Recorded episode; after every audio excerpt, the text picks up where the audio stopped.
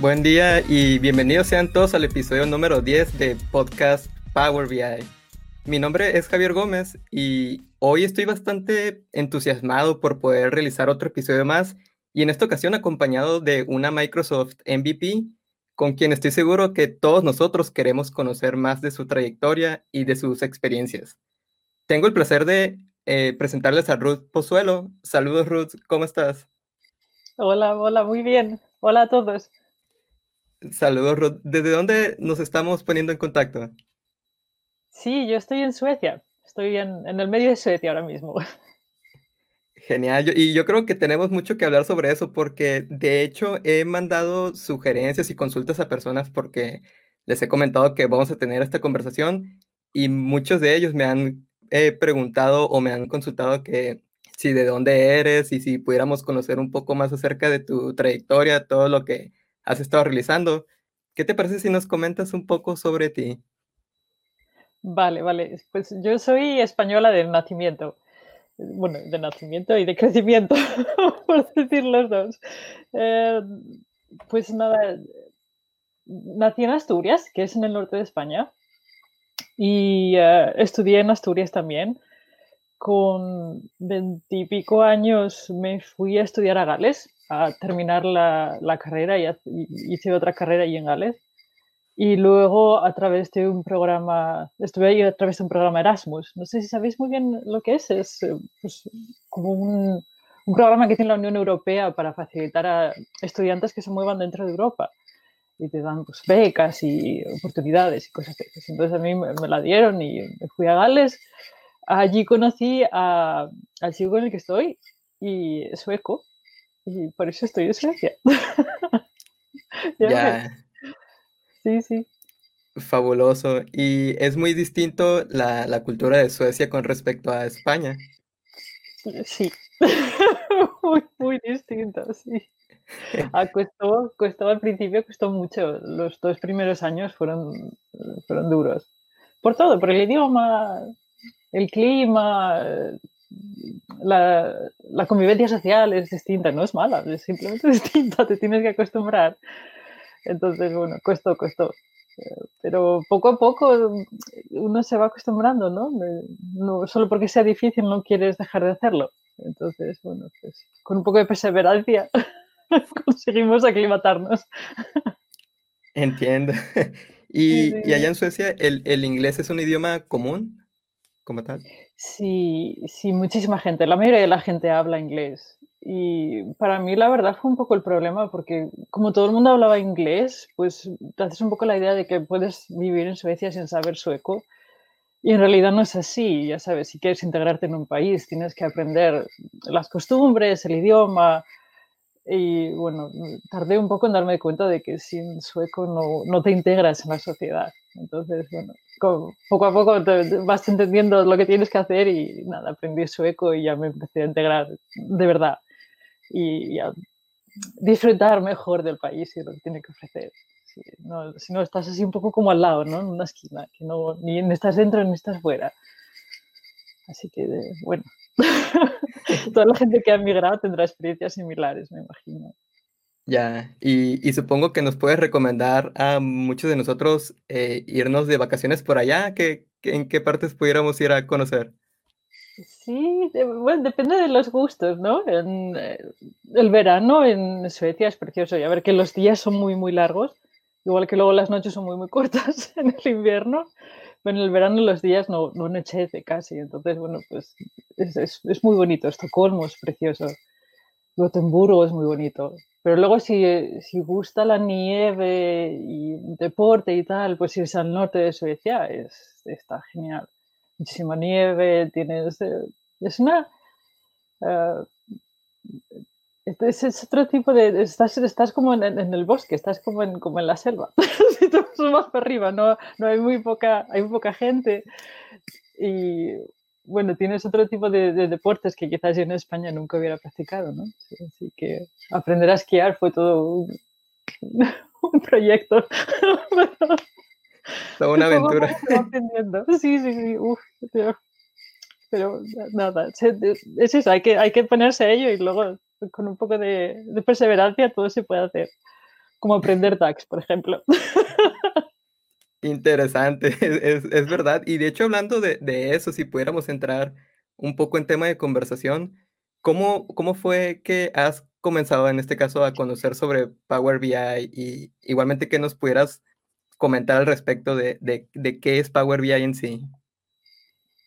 Sí, sí, pues a ver, yo de la forma que aprendí Power BI era trabajaba en una empresa que se dedicaba al transporte y al tratamiento de aguas y era, pues, tenía un pequeño departamento técnico.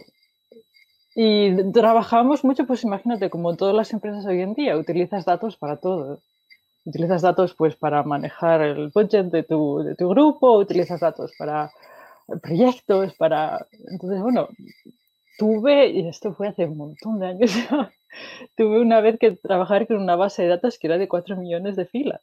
Fíjate, en Excel, pues claro, Excel explotaba. El pobre, no, ni para atrás ni para adelante, madre mía. Y estaba buscando, bueno, pues eso por internet, a ver qué, qué, podía hacer para poder trabajar con 4 millones de filas siendo un usuario de business, ¿no? Que no, no, no, tiene, no tenía las herramientas que una persona de IT podía tener. Y leí por ahí que había algo que se llamaba Power Pivot. Y lo, me lo descargué yo me acuerdo que era, parecía como Excel, era un poco más verde que Excel, pero era, parecido. Y yo, yo, bueno, pues a lo mejor esto funciona, pero lo que sí me permitió Power Pivot era pues leer los 4 millones de, filas, pero luego era, me pareció muy, muy difícil de, de entender cómo, cómo, cómo funciona, cómo... Tú sabes que en Excel estamos acostumbrados a, a darle a las, a las celdas, a las celdas individuales para hacer las, los cálculos. En Power Pivot no puedes, porque son columnas, va por columnas todo. Yo eso no lo sabía, que esto es en, pues en el 2010, 2011, fíjate que era al principio. Y había muy poca información, la verdad, todavía. Así que nada, intenté lo que, lo que hice al final fue utilizaba Power Pivot para leer los datos y luego utilizaba desde ahí un, un ¿cómo se llama? Un pivot table para Excel. Y de ahí me las arreglaba porque DAX, vamos, me volvía loca. No, es eso, parecía, utilizar veías una función que se llamaba SUM y yo decía, bueno, pues será igual que la de Excel, ¿no? no, es lo mismo. Entonces, claro, no, al final lo, tuve, lo dejé en verdad Power Pivot como tres o cuatro veces antes de verdad volverlo a coger y decir, a ver, ¿qué es esto? Y cómo, cómo funciona. Más que nada porque no tenía mucho tiempo tampoco, ya sabes, no era mi trabajo. Yo utilizaba simplemente el Power Pivot para, para hacer el análisis que necesitaba para lo que estuviera haciendo. Entonces, digo, al final me, fue la verdad Power Query. Cuando empecé, cuando descubrí Power Query, que se llamaba Explorer, Data Explorer o algo así. fue la primera versión.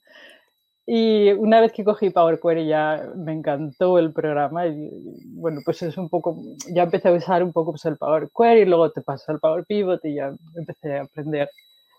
Y luego como trabajaba en una empresa americana, me dejaron acceder a la primera versión beta de Power BI y, ahí ya, ya me, quedé, digo yo, pues esto me encantaría poder hacerlo a tiempo completo. Y nada, empecé la empresa y estuve unos años haciendo los dos, Curval y mi trabajo. Y luego ya al final me decidí y digo yo, nada, vamos a hacerlo a tiempo completo. Y así llevo 3, 4 años. Genial, De hecho, eh, no conocía al respecto de, cómo habías iniciado y entiendo que, por un lado, la, la, motivación inicia en querer tomar millones de filas de datos, que es bastante, son bastantes datos, y, y esa puede ser una de las motivaciones que pudieran tener muchas personas. ¿Qué, ¿Qué, otro tipo de motivaciones o para qué otros propósitos pudiera ser utilizado Power BI y, y cómo pudiera ser de ayuda también Power BI para aquellos que estén buscando iniciar, porque muchas personas de hecho aquí están buscando iniciar o están aprendiendo en estos momentos. ¿Qué, qué propósitos pueden tener? Y esto para, como referencia para ver si puede serles o servirles para ciertos objetivos. Sí, sí, sí. Eh, bueno, pues aprender algo siempre depende mucho de tu personalidad, ¿no? Yo, por ejemplo, soy una persona que me encanta hacer, yo tengo que hacer, sabes, practicar y hacer cosas y ejemplos y leer o, ver o escuchar no, no me ayuda mucho, yo tengo que hacerlo. Entonces yo siempre recomiendo, desde luego, por desde mi punto de vista, pues practicar, ¿no? Coge cosas que tengas en tu trabajo. por ejemplo, hay ahora muchísimas eh, e, empresas y consultorías que te dan bases de datos para practicar, ¿verdad? Y, te van poco a poco y dicen, no, pues mira, empieza aquí y haz esto y haces un dashboard. Tú lo haces, ¿verdad? Es algo que haces mucho, entiendo. ¿Dashboardeando? Es correcto, sí. Pues, eh, a mí me parece una manera perfecta para aprender Power BI. Ir practicando poco a poco y que te vayan, pues eso, si te atascas, que te van ayudando con tus vídeos y tal. Y esa sería para mí la mejor manera. Pero luego hay gente que prefiere una manera más estructurada, ¿no? Entonces hacer un curso, pues que vas aprendiendo poco a poco, pues así es Power Query, luego así haces el modelo. Así que depende un poco de qué tipo de persona seas y cómo mejor aprendas pero hay muchísimos, muchísimos recursos hoy en día para aprender Power BI, así que yo creo que la gente debería no tener muchos problemas para, para encontrar pues esos cursos gratis y mucho, mucho trabajo YouTube y hay, hay muchísimo, muchísima información, yo diría. Sí, yo también lo he visto. Y, y hablando de la audiencia, de las personas que ves que están aprendiendo Power BI, ¿Qué tipo de roles ves en ellos o, qué tipo de, profesión eh, tienen por lo general?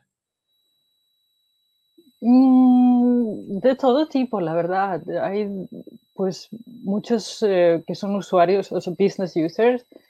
Luego hay consultores, muchos consultores. Luego hay mucha gente también que está haciendo, pues está donde yo estaba hace unos años, ¿no? que a lo mejor tiene un trabajo de otra cosa y quiere ponerse a, ser un data analyst o trabajar con datos en Power BI. Eh, jefes también que quieren implementarlo, jefes de IT o, Data Warehouse que quieren implementar una nueva plataforma de BI o, cambiar la que tienen, también ven los vídeos. Yo creo que no hay un no hay un tipo de audiencia específica porque está abierto para todos. Hoy en día necesitamos todos aprender a trabajar con datos y de verdad queremos avanzar ¿no? en, la empresa, en, nuestro, en nuestros proyectos, en nuestro trabajo, incluso en la vida propia. También necesitamos datos, ¿verdad? Fíjate que vas a correr y ya, tenemos todos el, relojito y, vas mirando a ver cuánto corriste y, qué rápido fuiste y a dónde fuiste. ¿Sabes? Que utilizamos los datos más de lo que pensamos. Entonces es una buena skill, ¿cómo se dice en español? Es una buena... Habilidad. Habilidad. es una buena habilidad, que estaría muy bien desarrollarla.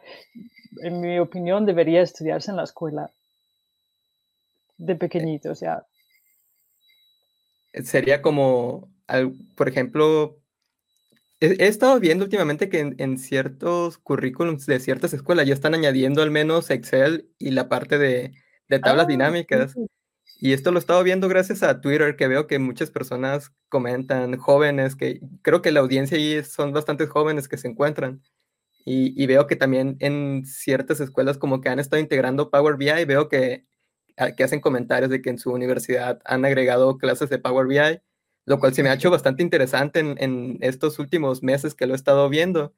Y, y sí, yo también considero que, que, algo similar se tiene que ir agregando para distintos tipos de, de, carreras, no solo para, para una carrera, por ejemplo, de ingeniería en sistemas o informática. Yo creo que distintos tipos De, de, profesiones se van a ver bien beneficiados si, si aprenden. Sí, sí, y lo que hablábamos también a nivel personal, por ejemplo, ahora con las elecciones de Estados Unidos, ya ves que, que estamos en el, en el culmen casi ya, pues tanta información que se ha propagado por las redes sociales, ¿no? Y hay informaciones de todos los tipos. Está la información que es un poco más segura, por decirlo de alguna manera, y hay mucho, muchos medios que se dediquen simplemente a difuminar barbaridades. Y lo que hay que entrenar un poco, o tenemos que entrenarnos todos nosotros, en poder distinguir lo que estoy viendo, cuál es el, el source, ¿sabes? De dónde viene, quién está hablando, qué tipo de intereses tiene la persona que me está dando este dato. Y ser un poco críticos, ¿no? De todos los números que vemos. por, la tele, por, por social media, por todos estos sitios. Es más, muy, muy importante y va a ser aún más en los años que vienen. Así que estaría bien que, que aprendamos todos un poco más de eso. Ya, y bueno, eh, es, parte de la estadística, ¿no? Y, y, muchas personas sí, yo creo que cuando, bueno, hablando de los, del lado de que comunica ese estadístico, buscan la manera de convencer que ese estadístico es correcto o alguna forma de convencer, pero sí hay, que, yo también considero que la parte crítica, la parte de la fuente como tal, desde ahí partiendo de la base para, para conocer si, si podemos tomar eso como una buena referencia o no en sí para poder continuar. Y, y es algo que, que tal vez como tal eh, podemos eh, conocer bastante sobre Power BI, todas sus funciones, todo lo que pudiéramos lograr, pero también la manera en sí de, de, comunicar eso de una manera que sea confiable y segura también es bastante importante. Muy, muy, muy importante, muy importante, porque lo que estábamos hablando de las fuentes, de quién dice, de quién hace, eso también se debe aplicar en Power BI cuando haces los reportes, es decir, cuándo fue la última vez que se refrescó, qué fuentes has tenido, qué filtros has aplicado, que a lo mejor no se vean directamente. Sabes que los has hecho a lo mejor en, SQL, que no se vean cuando estés haciendo. Entonces tienes que tener transparencia en el trabajo y hay que tener cuidado de cómo se comunican eh, lo que, los findings, no sé cómo se dice en español, pero cómo se comunican los insights, ¿sabes? lo que sí. Exactamente. Porque depende de cómo lo digas, puede tener un efecto bueno o uno malo. Y quizás no haya sido la intención de tener un efecto malo, pero puede tenerlo. Por ejemplo, si, no sé, si hicieras si las ventas estuvieran bajando en cierto producto y, por cualquier motivo decidieras que esa es la historia que quieras tener y no das contexto al por qué las ventas están bajando, pues quizás metas en un problema a la persona que se encarga del producto, ¿no? Y quizás solamente sea un bajón, pues por, qué sé yo. Entonces eh, hay, hay que tener un poco de cuidado cuando comunicamos datos. Dar contexto, eh, dar fuente, saber cuándo, eh, la fecha que se ha refrescado y ese tipo de cosas, que no tiene nada que ver con el clic, clic, clic de Power BI, como te dices. Ya lo creo y muchas gracias por las recomendaciones, Ruth. Y aquí estamos viendo que algunas personas están comentando, pero voy a continuar con una siguiente pregunta que, que tal vez pueda contestar algunas de las que ha hecho la audiencia. Eh, y esto también viene de la parte de, de, comentarios que me han hecho llegar al correo. Aquí tengo como pregunta, que ah. ciertamente ayudas a muchos de nosotros a, aprender y mantenernos actualizados con el contenido que, que bien hablabas sobre Curval, el, el, espacio que tienes, que nos compartes bastantes tips y, y, aspectos muy relacionados a Power BI y entre otros temas de, en materia de, de datos también. Pero más hablando sobre ti y nos comenta también igualmente acá de Power Platform, creo que es Pablo, saludos Pablo si eres tú, eh, acerca de ¿cómo es que tú te mantienes actualizada y en constante aprendizaje? ¿Y, cómo es que tienes ese tiempo para, para generar contenido? ¿Qué opinas, Ruth? Sí, sí, ahora mismo las noches son largas. Muy largas. Fijaros, son las 5, las 5 de la tarde. Está ¿eh? negro. No, no, hay una cortina, es lo que hay. wow. Bastante oscuro. noches largas. No, pero lo que yo hago para mantenerme actualizada son dos cosas. Uno es YouTube. Como estoy produciendo contenidos a todo tiempo, pues, ¿sabes? Por ejemplo, algo que me ayuda mucho a mantenerme actualizada, pues es los vídeos que hago cada vez que el Power BI Team saca una actualización del desktop. Yo hago un review y entonces como hago review, pues ya, ya estoy, ya me estoy enterando de lo que pasa. Y luego, pues eso, los vídeos que hago. Algunos, muchos de los vídeos que hago son de cosas con las que estoy trabajando o he trabajado, pero hay otros que simplemente, pues, no sé, alguien me pregunta, oye, pues, ¿cómo hago esto? ¿Puedes hacer un vídeo? Entonces, pues, hago un poco de research y hago el vídeo. Y luego, la mejor manera son mis clientes. Porque siempre cuando me llegan a mí me dicen, oye, ¿y esto cómo, cómo hacemos? Y no, normalmente no son problemas sencillos. Entonces, pues todo lo que aprendo lo enseño en el canal. lo que veis es lo que hago, más que nada. No, no todo, pero mucho. Entonces ellos, mis clientes, me, siempre me mantienen la, actualizada todo. Ya sabes que te hacen preguntas de que, oye, ¿cómo hacemos esto en el Power BI Service? O, y si no lo sabes, pues tienes que mirarlo y lo aprendes. Sí, y también creo que, que, no es solo de las preguntas y consultas que hacen, muchas veces ellos nos proveen también datos muy interesantes en sus comentarios que, que de ahí nos motiva también a seguir aprendiendo más de eso, porque eh, ya hemos comentado también de que hablando de actualizarse, Power BI se actualiza cada mes, e incluso todo lo que viene siendo Microsoft y distintas tecnologías se están actualizando, entonces un método que pudiéramos estar realizando hace seis meses, hoy está bastante automatizado o puede ser más sencillo de realizar. Y es ahí cuando también otras personas, otros eh, clientes, por ejemplo, también que, que, nos hacen saber de que ya esto es algo que se puede realizar de una forma más fácil y, y ahí también nos mantenemos actualizados. Sí, sí, sí, sí.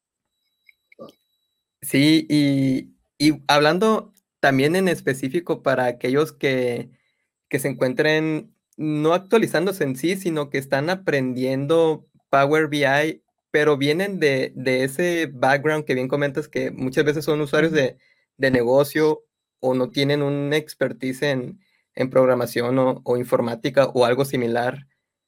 ¿Qué pudieras eh, recomendar o, qué opinas al respecto cuando ellos empiezan a, conocer los términos sobre eh, Power Query y el lenguaje M, modelos de datos, sobre DAX, tal vez se sientan un poco abrumados al escuchar estos términos que se sienten un tanto más técnicos, más allá de empezar a visualizar datos de inicio sin tener que, en este caso, estructurarlos y, tener que utilizar eh, este tipo de funcionalidades. ¿Qué pudieras comentarles a, ellos y, puede ser necesario? Eh, ¿Pueden, en este caso, consideras que pueden o deberían aprenderlo? Sé que son muchas preguntas, pero, pero igualmente eh, puedes tomarte tu tiempo para comentarnos. Creo que es una de las preguntas más cruciales que tienen muchos de, de, aquí cuando están aprendiendo Power BI. Sí, sí, sí, sí, sí, lo entiendo porque lo que describes ahí soy yo hace unos años. Eh, no tenía conocimientos de informática y porque aprendí, ¿no? Um, ahí la cosa con Power BI es que tienes eh, Power Query y luego tienes que aprender un poco de modelado y luego tienes que aprender DAX, ¿vale? Se puede hacer mucho con poco conocimiento de DAX, pero tienes que tener limpiar los datos correctamente y modelarlos correctamente para poder hacer cosas luego que sean sencillas en DAX. Si el modelo no está bien, pues te va a costar mucho más trabajo. Luego está la cosa de si, si, no tienes conocimientos de informática y lo haces por tu trabajo como yo lo hacía, no tienes tiempo. No tienes tanto tiempo como si eres un consultor de Power BI. Entonces yo entiendo que sea difícil aprender todas estas cosas que uno está bien que sepa. No tiene que saber, pero está bien que sepa. Entonces, una de las cosas que yo me preguntaba, porque yo hago vídeos, pues eso, de Power Query, y luego de Power BI y de DAX los, los viernes. Y yo siempre me preguntaba, ¿y por qué los vídeos de M no son tan, no tienen tantas eh, eh, views? ¿Cómo se dice? Eh, ¿Vistas? Vistas o, interacciones, tal vez, ¿no? Sí, pues yo me preguntaba por qué los vídeos de Power Query no tenían tantas vistas como los de DAX porque Power Query para mí es más sencillo, no para todo el mundo, pero para mí es más sencillo y es más útil, porque una vez eso, que pones todo en forma y lo, lo modelas correctamente, pues DAX es mucho más sencillo. Y lo pregunté, fui a Twitter y pregunté, y bueno, y, a ver, contarme, ¿por qué no, no aprendéis DAX o por qué no os gusta DAX o por qué creéis que hay menos vistas en, en vídeos en M que, que en DAX? Y salió otra gente diciendo, yo veo lo mismo. Por ejemplo, Chris Webb dijo, oye, no, yo también veo que mis, eh, los artículos que yo pongo de, de, M tienen menos vistas. Y lo, por lo que yo entendí fueron ciertas cosas. Mira, uno puede hacer lo que hace en M, se puede hacer en DAX. No se debería, pero se puede. Entonces, si tienes que aprender dos lenguajes o uno, eliges DAX, ¿verdad? Porque con uno ya lo haces todo. Lo que pasa es que si lo haces todo en DAX, tu modelo no va a ser muy eficiente y probablemente en cierto punto vas a tener problemas de, performance y probablemente no te funcione muy bien o que el DAX sea muy complejo porque no has hecho todo lo que tenías que hacer antes. Pero si tienes prisa y si solamente tienes tiempo para aprender un lenguaje, yo entiendo que la gente, que la gente aprenda DAX. Porque con DAX lo necesitas. No puedes hacer lo que haces en Power Query. Se puede hacer en DAX, pero al revés no. Entonces, yo creo que la mayoría de la gente aprende DAX. Porque no tiene tiempo para otra cosa. Pero DAX es más difícil que M, en mi opinión. Entonces, es, es difícil. Yo empezaría por M por Power Query, no por M, por Power Query. dale a los botones de Power Query, pon, limpia los datos y un poco de modelado. Y luego un poco de DAX. Porque ya sabes que con las visualizaciones de Power BI puedes hacer reportes impresionantes con muy poco DAX. ¿Sabes? Con el bookmark y con el filter pane y todas estas cosas, pues se puede hacer, la verdad, cosas muy, muy chulas sin, sin utilizar mucho DAX. Entonces yo haría primero M, luego modelo de datos y luego DAX. Y DAX es complejo. Para mí, por lo menos. Pero, no sé, eh, es, es un poco personal también, es como lo de aprender. Sí, yo por mi parte también concuerdo con eso. Yo no entiendo muchas veces, no sé, eh, concuerdo con la parte de que muchas personas tienen eh, como un poco de desesperación o, esa prisa que comentas de, aprender algo, pero tanto tiempo que pudiéramos tener para seguir aprendiendo, pero muchas personas se quedan con lo primero que aprenden. En este caso, aprenden DAX y ven que ya pueden realizar ciertas cosas, pero sí puede ser no la mejor manera de, realizarlo, siendo que con M pudiéramos lograr ciertas cosas de una mejor manera también y, de una forma más sencilla. Eh, pero en, en sí también lo que me ha tocado ver mucho es que, que ni, ni una ni la otra se animan a, aprender mucho y, es ahí cuando, cuando deciden no irse a, aprender a un más alto nivel de, de, Power BI, lo cual se me hace un tanto curioso también que, que no suceda. no aprenden ni M ni DAX, ¿te refieres? sí. Ah. y, y, es lo que se me hace un tanto curioso, que, que ellos, eh, me ha tocado ver que prefieren seguir manteniendo tablas con, bastantes columnas y bastantes filas también, siendo que creando con, M y con eh, un buen modelo de datos, creándolo ya después, si ellos deciden, como bien comentabas también, muchas veces no será necesario DAX o pueden ser algunos cálculos y medidas sencillas para lograr eh, cumplir con sus requerimientos, pero la parte de M y del modelo es bastante relevante en este caso para después poder lograr un, buen reporte y un mejor desempeño y lograr las medidas que requieran. Pero no entiendo cómo es que, que, no llegan a, esta parte de, para comenzar. Sí, lo que pasa es, si, si, tu trabajo no es Power BI, si no eres un consultor, no, no te han contratado como data, data analyst, entonces es difícil porque tú tienes otro trabajo. Los datos es algo que tú necesitas para hacer tu trabajo, ¿sabes? No es, los datos no son tu trabajo, es simplemente algo que te ayuda. Te ayuda a manejar tu presupuesto, te ayuda a manejar tu proyecto, te ayuda. Entonces, yo lo entiendo. Y siempre lo digo y, lo diré, aunque sé que no, no, es realmente, no se debería decir, pero si tú eres un business user y no tienes tiempo y quieres poner una tabla así de grande y te funciona, corre. no pasa nada, hazlo. El problema es si, esa, si ese reporte luego, ya sabes, se empieza a, mover por la organización y empieza a usarlo más gente. Entonces ya lo que pueden hacer es coger ese reporte que no está muy bien hecho y dárselo a un analista. Y decir, oiga, por favor, ¿me lo puede usted mejorar? Y ya está. Porque es que si no, muchas veces si lo queremos hacer todo perfecto, al final no lo hacemos. Y lo importante es que tú como business user tengas acceso a tus datos y, que puedas tener la inteligencia que necesitas para poder hacer lo que, lo que en realidad es tu trabajo, que no, no es Power BI. Así que lo entiendo, porque yo he estado ahí. Muy cierto. Viéndolo desde ese punto de vista, tienes toda la razón, Rudy. Ah, también lo, recuerdo cuando, cuando comencé. Eh, así lo manejaba, en este caso porque yo soy y actualmente también soy un fan de Excel, de todas las capacidades que tiene. Y, y sí, tomando de Excel de una forma que yo ya conocía cómo, cómo mis tablas estaban estructuradas. Muchas de ellas requerían de, de crearse un modelo, pero cuando recién comenzaba con Power BI, era todo lo que necesitaba, poder representar la, la información en Power BI y poder compartirla a otros usuarios. Y, y sí, no era en este caso tan relevante por el, en este caso, la, la, memoria, toda la información que, los datos que contaba, no eran tantos y el desempeño del reporte era funcional y, y lo que se tenía que representar era funcional. Entonces, en sí, por mi cuenta y por otros usuarios, no le tomamos importancia y, y, por mi parte aprender más o indagar más sobre, sobre M, modelos de datos y DAX y demás.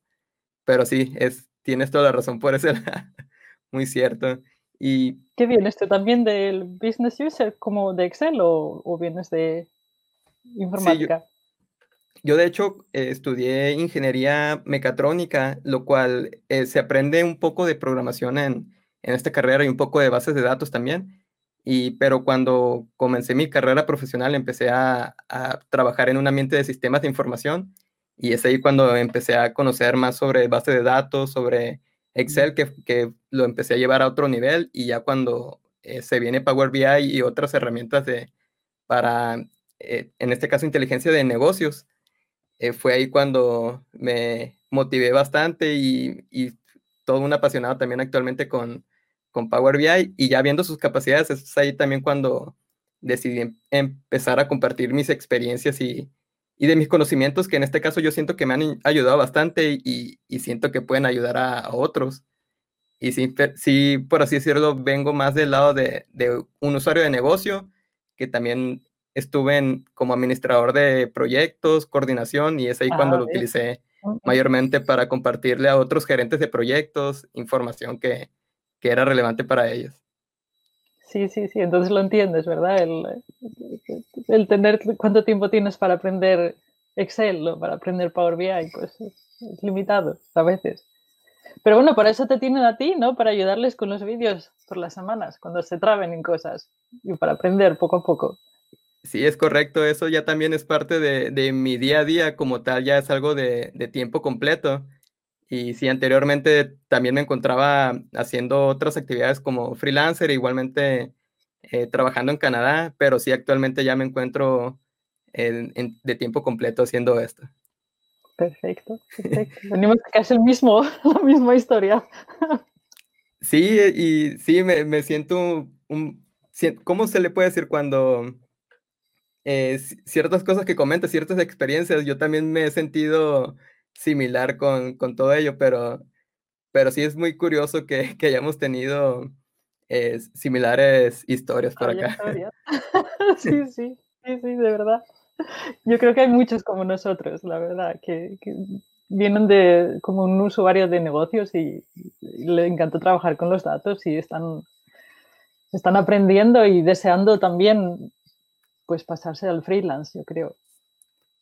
Sí, y consideras, por ejemplo, porque por mi parte yo siento que es, es algo que las tecnologías nos están ayudando, hablando de que también eh, tengo, me gusta mucho el diseño gráfico, un hermano mío es dise diseñador gráfico, diseñador web, y, y, veo que su, tiene experiencias similares a las mías porque ve que ciertos usuarios de negocio ya crean sus páginas web con WordPress, empiezan a igualmente hacer diseño gráfico con eh, Canva y otras herramientas bastante sencilla sin tener que haber estudiado una carrera como tal de, de sistemas o diseño gráfico y es algo que yo siento que, que las tecnologías están empoderándonos a todos en distintos aspectos. Sí, ¿Qué consideras sí, tú sí. al respecto de eso? Sí, yo creo que cuando, cuando yo estudiaba, pues la única manera de acceder a ciertos tipos de puestos era a través de una carrera universitaria no había otra. Tenías que estudiar y te pedían ingeniería de no sé qué o economía de no sé qué y, y ya está. Y si, aunque fueras el mejor del mundo, era difícil coger un puesto de algo que tú de verdad manejas y conoces si no tenías el título, ¿no? Ahora ya no. Ahora las cosas están cambiando. Ahora simplemente, yo fíjate, yo soy ingeniera mecánica, que no, no tengo nada que ver con informática. Y no, no, no, ha sido fácil, pero no ha sido imposible hacer una transición a una lista de datos. Y esos, esos saltos los he visto en mucha gente. Que, pues eso, empiezas a trabajar con algo de joven, no sabes muy bien lo que quieres y luego poco a poco, pues cuando vas teniendo un poco más de experiencia, vas entendiendo, ah, pues a mí, sabes, hay cosas que te, que te atraen más y a las que tú eh, pasas más tiempo con ellas y te enfocas de otra manera, ¿no? Entonces, pues mucha gente quiere a, mitad de vida por ahí, pues hacer el, salto y hacer otra cosa. Y ahora es posible. Ahora si tú demuestras que sabes, puedes conseguir trabajos que antes no eran posibles, excepto medicina y bueno, cosas de esas que ya de verdad necesitas tener todavía la carrera para poder acceder a ellas, pero en tecnología yo creo que eso ya no existe. Leí que Google ya no pedía carrera universitaria simplemente pedía conocimientos. Entonces, tú y yo podemos hoy en día, pues yo quiero ser diseñador gráfico, pues me pongo a estudiar, demuestro que sé y podría encontrar un trabajo. Y me parece estupendo. Me parece estupendo, porque cuando uno empieza a estudiar no se sabe, no, no sabes lo que quieres, ni lo que, ni, lo que quieres hacer, ni, ni, cómo lo quieres hacer, ni, ni nada. Sí, a mí también todo eso que comentas y mi reconocimiento para aquellos que han dado ese salto también, eh, en la mayoría de los casos yo creo que es un tanto complicado pasar de, de un, en este caso, una carrera que ya tienes establecida, pero tal vez no sea lo que te gusta en sí o lo que te apasiona más. Dar ese salto a lo que te gusta puede ser no algo, no lo más sencillo en sí, puede ser un tanto complicado, pero también eso que, que bien comentas, eh, lo que está haciendo Google yo creo que es una tendencia actual. Eso en, muchos negocios pequeños y, compañías como Google, eh, que son enterprises, es algo que, que si bien están buscando más por el lado de, la persona en sí, eh, que pueda demostrar que eh, con sus actitudes y habilidades actuales, no tanto lo que dice su, carrera, que, pudiera lograr ciertos requerimientos para, para los roles que lo involucren. Es algo que, que yo también lo estoy ¿verdad? Fabuloso. Da oportunidad a cualquiera, si tú de verdad quieres y pones el tiempo, se puede. Cosa que antes, pues, era, era, era posible también, pero era muchísimo más difícil. Ya eran contactos y ya era otra cosa, era muy difícil. Pero hoy en día no, si, si quieres ponerle el tiempo en, en, cualquier tecnología, tú puedes aprender y, y se puede hacer. Y fíjate que lo, de los datos está empezando ahora. Y la verdad, el trabajo que hacemos, pues bueno, es todavía un poco primitivo, ¿no? Estamos mirando pues datos históricos e intentar sacar conocimientos de datos históricos, pero dentro de poco lo que, lo que se quiere hacer en realidad es lo que Google hace, lo que Netflix hace, lo que Amazon hace, es qué, qué ves de película, qué te recomendamos y qué quieres ver después y esto que no sabías que querías ver, aquí tienes. ¿Ves? Y eso pues lo quieren hacer las empresas también, ¿no? ¿Qué tipo de zapatos compraste? ¿Qué tipos de zapatos te deberían gustar? Basados en el tipo de búsquedas que haces, basadas en tu personalidad, basadas en tu perfil de Facebook, que tiene sus problemas de privacidad. Eso lo dejamos aparte, pero bueno, que las posibilidades son enormes. Entonces, la cantidad de empresas buscando a gente que maneje datos es enorme. Y no hay, no hay, necesitamos muchísima más gente como tú y yo que se lance, que se lance, que se quiere que, que lo haga, porque hay muchísima demanda y hay poca oferta todavía.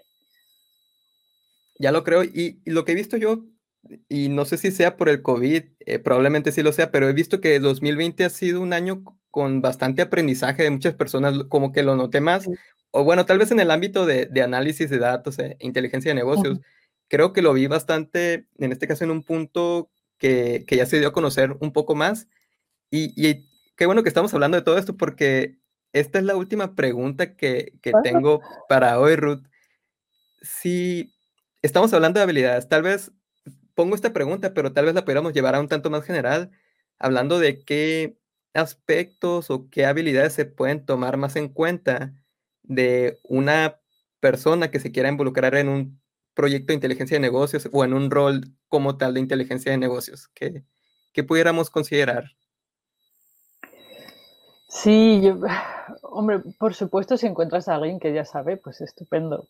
Pero es, eh, no hay mucha gente todavía que, que tenga la, la, experiencia que se necesita.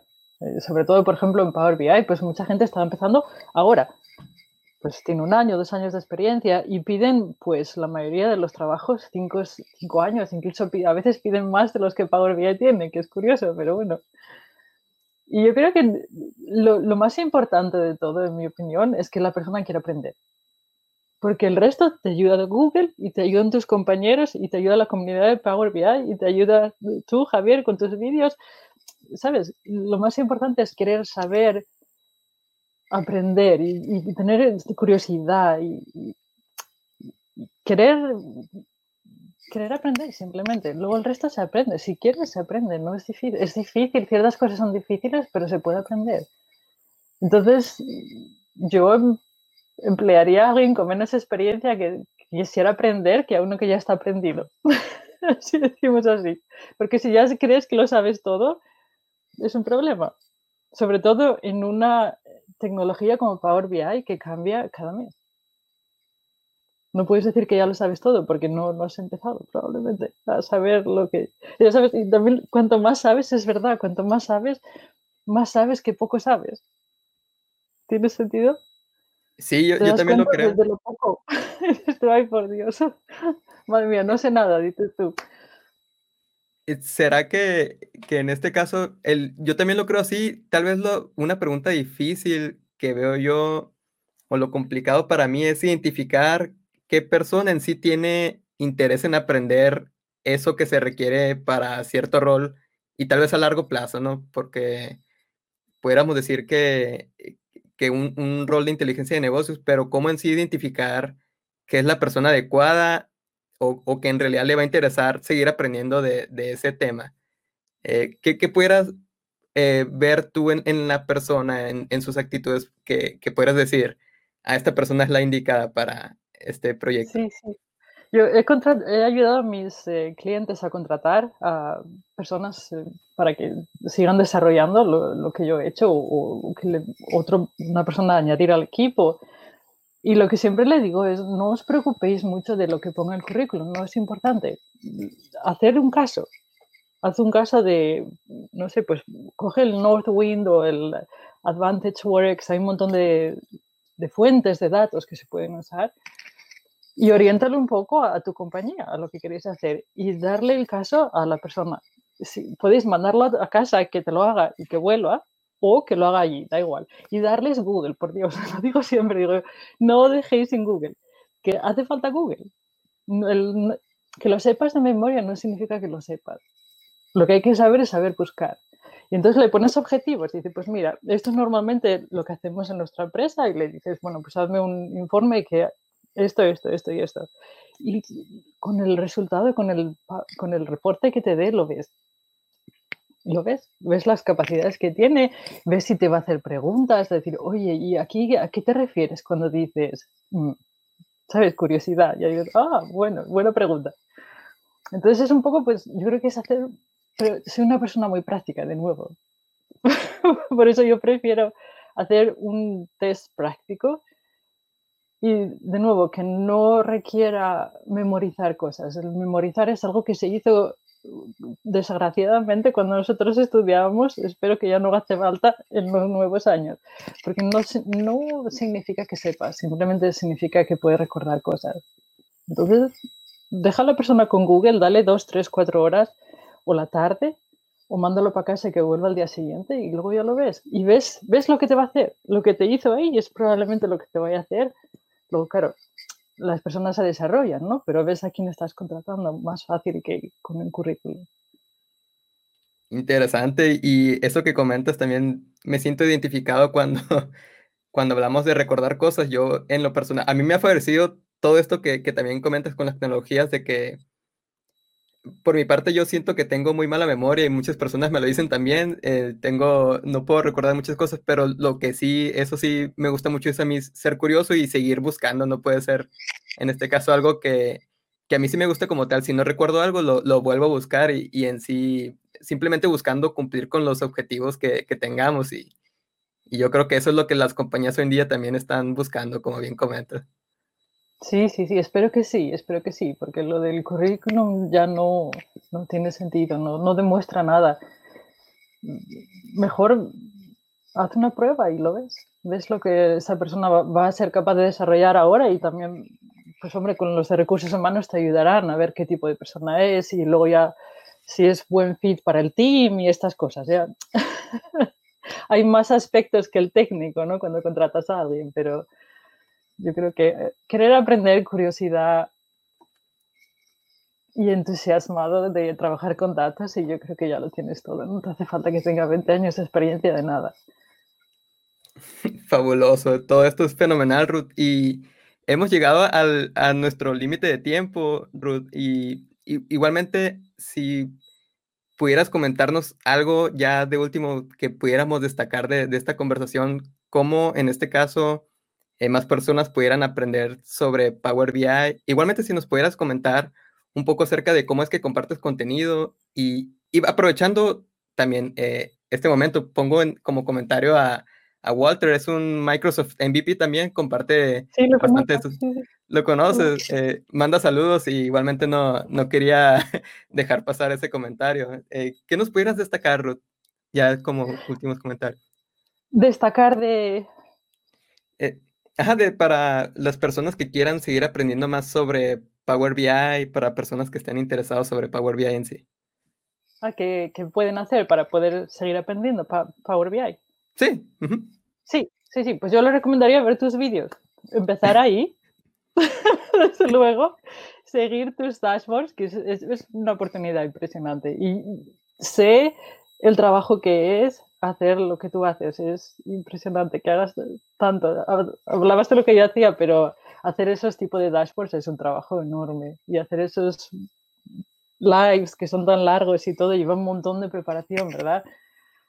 Entonces, aprovecharse de, de, los recursos que hay, preguntar, la comunidad de Power BI a mí me parece estupendísima, porque te ayudan de verdad y recibes ayuda rápido. Y yo a mí me ha ayudado la comunidad de Power BI, a mí me ha ayudado 20.000 veces muchísimas veces, muchísimas veces. Por eso digo que la mayoría de la gente le digo, por favor, escribir en la comunidad de Power BI, que si escribís aquí en YouTube, lo vais a leer tú y nadie más. Si lo escribís en la comunidad de Power BI, me vais a ayudar a mí a lo mejor en cinco años, quién sabe, ¿sabes? Que se te olvidan cosas, que vas y... Entonces hay un montón, un montón de recursos, pero yo creo que lo mejor es eso. Entonces, si estás entusiasmado de los datos, practica, comparte, pregunta, sé curioso. Hay un montón de fuentes para practicar, hay un montón de profesionales como tú, pues eso, enseñando lo que, lo que saben y... Sí, no, no sé. Échale tiempo y, y, échale pasión y yo creo que todo se aprende. Genial, muchas gracias por estos últimos comentarios, Ruth. E igualmente agradecerte por todo esto, todo lo que has compartido. Yo también recuerdo que inicios, eh, por mi parte, tuve la fortuna de, de, conocer un poco el idioma inglés y pude encontrar de tu contenido. Yo creo que en, en esos tiempos, eh, si mal no recuerdo, no había tanto contenido en español como lo está viendo hoy en día y eso es, es una fortuna para muchos de nosotros que ya en bastantes idiomas ya se encuentra contenido de Power BI y otros temas técnicos también y afortunadamente hay más personas que día a día siguen compartiendo contenido, pero sí recuerdo que en mis inicios, en 2017, yo comencé a utilizar Power BI y empecé a ver de tu contenido y poco a poco con las actualizaciones que nos ibas compartiendo, eran una maravilla para mí y sí, siempre como tal, por mi parte, comentarte que, que veía que era un contenido conciso y al punto y eso era de bastante ayuda para, para muchos, ver los comentarios de otros también siempre ha sido de ayuda y, y, sí muy agradecido con, con todo lo que has hecho y en este momento también agradecerte nuevamente por, por tu tiempo y, y, y por compartir todo esto que nos compartes a, a, toda la comunidad en español, que si bien muchos comentan que, que muy bonito tu idioma, tu, tu, español como tal, no muchos conocían que hablabas español y, y no. están sorprendidos. Y, y preguntándose algunos de ellos si, si compartes contenido español o cómo pudieran a, a aprender de ti en español. Ah, esa es mi deuda. esa es mi deuda. Sí. Uh, Sí, empecé a compartir en inglés, pues porque lo, aprendí Power BI en inglés. Y luego ya poco a poco me fueron preguntando, ¿podrías hacer en español? Lo que pasa es que si hago en español tendría que hacer pues lo mismo que hago en español. Y hacer lo mismo dos veces, yo creo que me, quitaría la motivación de compartir, ¿sabes? Hacer todo en la misma cosa dos veces. Es difícil. Es sí. difícil. Y no, sin problema. Yo lo que les también recomendaría a muchos es aprender un poco el, inglés. Va a ser muy necesario. Yo creo que hablando de, Power BI, eh, aprender un poco inglés va a ser de, bastante ayuda. Y eso también va a ayudar a comprender más acerca de, los lenguajes, ¿no? Y, van a sentirse un poco más identificados con, todo lo que lleva el detrás de, la realización del código en M y en DAX, por ejemplo. Y en base a eso, pues, poder seguir aprendiendo un poco más, yo creo que, que también eh, ser un tanto empáticos nosotros mismos y, aprender un, poco del inglés y, aprender lo mejor de ambos idiomas. Yo lo diría. Sí, sí, sí. Poner los subtítulos en YouTube. Eso también funciona. que se pueden poner. Te lo traduce. la traducción es un poco patatera, pero, pero se entiende, se, entiende bastante bien, yo creo. en unos años con el Machine Learning este, pues yo creo que tendremos, a lo mejor tenemos un avatar de nosotros que hablen otro idioma. Sería estupendísimo. ¿Alguien se anima a desarrollarlo? Yo creo que algunos pueden ponerse a pensar en eso, pero tienes razón, tal vez tanto tu contenido como el mío y como los de los demás van a estar disponibles en múltiples idiomas gracias a los subtítulos. Es, es algo que ya se está viendo que es una realidad. No, no creo que falte mucho para que YouTube lo active y, otras fuentes también. Lo tiene, lo tiene, lo tiene ya. Se puede cambiar el, el idioma, te lo traduce. Entonces ahí, ahí lo tenemos. y te lo pones, sí, sí, sí. Es elegir español y ya está, te lo pone en español. Lo que pasa es que es eso, es traducción de máquina, con lo cual, pues algunas palabras técnicas y cosas de esas, pues no las coge muy bien, pero el, el contenido se, se, coge. Y lo puedes poner lo que quieras, en japonés, en coreano, en sueco, en lo que te apetezca. Entonces ahí lo tenemos y igualmente si queremos aprender de Power BI y seguir aprendiendo de otros idiomas, ahí también está la opción de, por medio de los subtítulos en otros idiomas. Y, y bueno, Ruth, muchas gracias. Eh, muchísimas gracias. Muchísimas gracias, Ruth. Y vamos a, cerrar por esta ocasión y, espero que te encuentres de lo mejor por allá y, un, todo un placer haber tenido esta conversación. Ah, igualmente. Muchas gracias por la invitación y muchas gracias a todos. Igualmente, muchas gracias y saludos a todos. Estamos en, en contacto. Nos vemos. Adiós.